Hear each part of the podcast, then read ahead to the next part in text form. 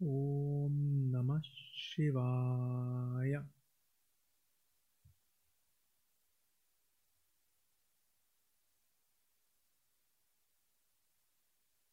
Ich lese etwas aus dem Buch Sadhana von Swami Shivananda, spirituelle Praxis. Stetigkeit im Sadhana.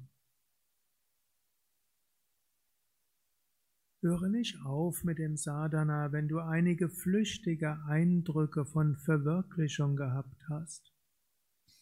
Übe weiter, bis du gänzlich im Bhuma, dem uneingeschränkten Brahman, fest verankert bist. Das ist wichtig. Wenn du aufhörst zu üben, wirst du mit großer Wahrscheinlichkeit einen Rückfall erleiden. Die Reaktion wird schrecklich sein. Es mangelt nicht an Beispielen. Viele Menschen, die spirituell weit fortgeschritten sind und gemeint haben, sie hätten alles erreicht, sind ruiniert worden. Ein flüchtiger Eindruck von Gott, eine kurze Vision kann keine vollkommene Sicherheit geben.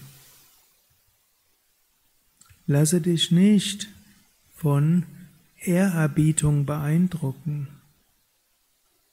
Es mag leicht zu sein, sinnlichen Vergnügen zu entsagen, es mag leicht sein, äußeren Vergnügen zu entsagen, aber es ist schwierig, intellektuellen Freuden zu entsagen und den Freuden in Zusammenhang mit Ruhm und Ehre und Ansehen und Respekt.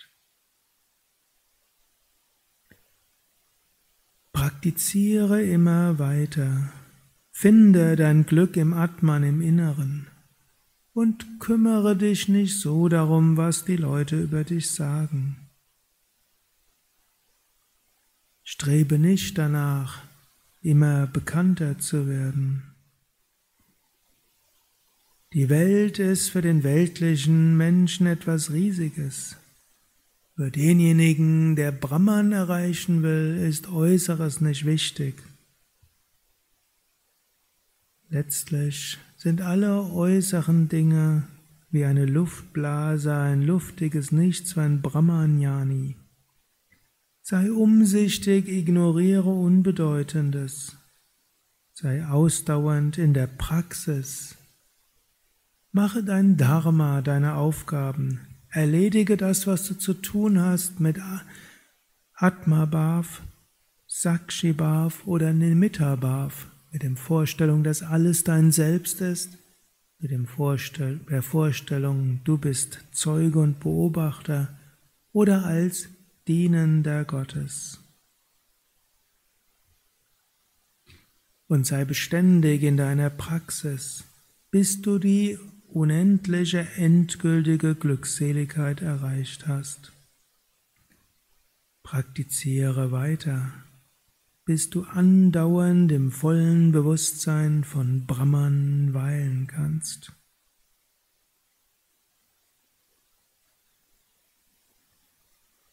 Wenn wir praktizieren, kommen wir auf verschiedene Aufgaben am spirituellen Weg und das ist natürlich ein der letzten Unterkapitel in einem längeren Kapitel. Hm, am Anfang ist er mehr auf Anfängerschwierigkeiten eingegangen, dann ist er mehr eingegangen auf, es ist schwierig, regelmäßig zu praktizieren und es gibt Widerstände und es gibt Reinigungserfahrungen und so weiter. Und hier spricht also etwas mehr zu Fortgeschrittenen. Tiefe Meditation erlangt, Visionen vielleicht von Gott Gefühl, unendliche Freude erfahren zu haben, irgendwo die tiefe Befriedigung dieser Einheitserfahrungen zu haben. Und vermutlich die meisten, die hier sitzen, hatten solche Erfahrungen mindestens schon mal flüchtig, sonst wäre er jetzt nicht hier im Ashram. Mindestens Ahnungen davon. Gut, und andere sind noch tiefer verankert. Und dort sagt er, auch darin liegt eine gewisse hm, eine gewisse Gefahr. Können sagen, ah, es gibt mehrere Gefahren, die da drauf erwähnt ist. Ich denke, ja, ich habe es ja jetzt erreicht. Gott ist verwirklicht. Ich habe Gott gespürt. und jetzt fließt Gott durch mich und alles, was ich tue, ist irgendwie von Gott beseelt. Wenn wir dann aufhören zu praktizieren, fallen wir wieder. Natürlich, was verbreiteter ist, wir haben mal so eine Gotteserfahrung, wir fühlen diese Nähe zu Gott und irgendwie geht sie uns verloren und dann ist das Leben schal. Irgendwo. Wir hatten es schon mal erfahren, wie das ist, dass Gott immer da ist. Wir haben es erfahren, wie es ist, wenn wir uns gefühlt, geführt fühlen. Wir haben es erfahren, wenn wir meditieren, die Gedanken hören auf und irgendwo weite Unendlichkeit, Körper spielt keine Rolle. Entweder man spürt ihn gar nicht mehr oder er hockt halt einfach so da, aber wir sind eins mit dem Unendlichen.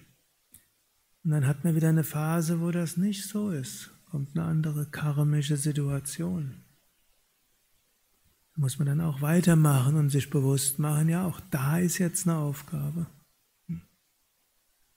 Gut, und wenn wir diese schönen Erfahrungen haben und vielleicht die länger haben und irgendwo eine Ausstrahlung haben und so weiter.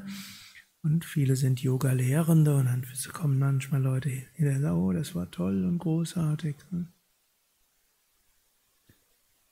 Und dann wächst irgendwo und großartig. Hm. Vermutlich muss man so sagen, die Deutschen sind so mehr auf Kritik aus, also im Sinne von, hm, wenn man in Amerika und Indien, da wird man ständig irgendwo gelobt, da ist diese Gefahr größer. Hier sind wir zum einen selbst in Deutschland so drauf ausgetrimmt, zehn sagen einem was Positives und der Elfte was Negatives. Woran denkt man an den Elften? Also man kann sagen, wir haben dort schon ein Antidot irgendwo entwickelt. Aber, aber auch so eine Herausforderung, wird irgendwo hoch gelobt und dann anschließend kommt jemand und gibt einem eine vernichtende Kritik. Wir sollten nicht so abhängig sein von Menschen sagen toll und Menschen sagen schlimm, sondern Kritik kann man ernst nehmen, aber muss sie nicht zu ernst nehmen. Wir sollten kein nicht borniert sein, aber auch nicht ständig schielen auf das, was Menschen sagen.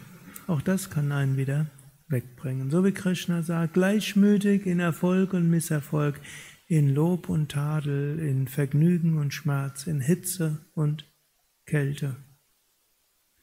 Das sollten wir üben. Gleichmütig, nicht gleichgültig. Unser Dharma ernst nehmen, aber nicht abhängig sein von äußeren Dingen letztlich sogar mit umgehen können, wenn spirituelle Erfahrung mal höher, sondern mal niedriger und letztlich liegen sie ja nicht ganz in unserer Hand. kann weder sagen, man hat jetzt besonders hohe Gotteserfahrung, wir können nicht sagen, das habe ich jetzt durch intensive Praxis erreicht, ich habe das toll hingekriegt. Dann ist es Gnade. Und genauso auch, wenn sie jetzt nicht so da ist, ist auch nicht nur unsere eigene Schuld, sondern Gott schenkt einem etwas größere Erfahrungen, dann kommen andere Erfahrungen, die wir brauchen in einem anderen Energielevel. Aber etwas bleibt gleich, unser Bewusstsein, und irgendwo kann es uns gelingen, immer göttliche Gegenwart zu erfahren. Aber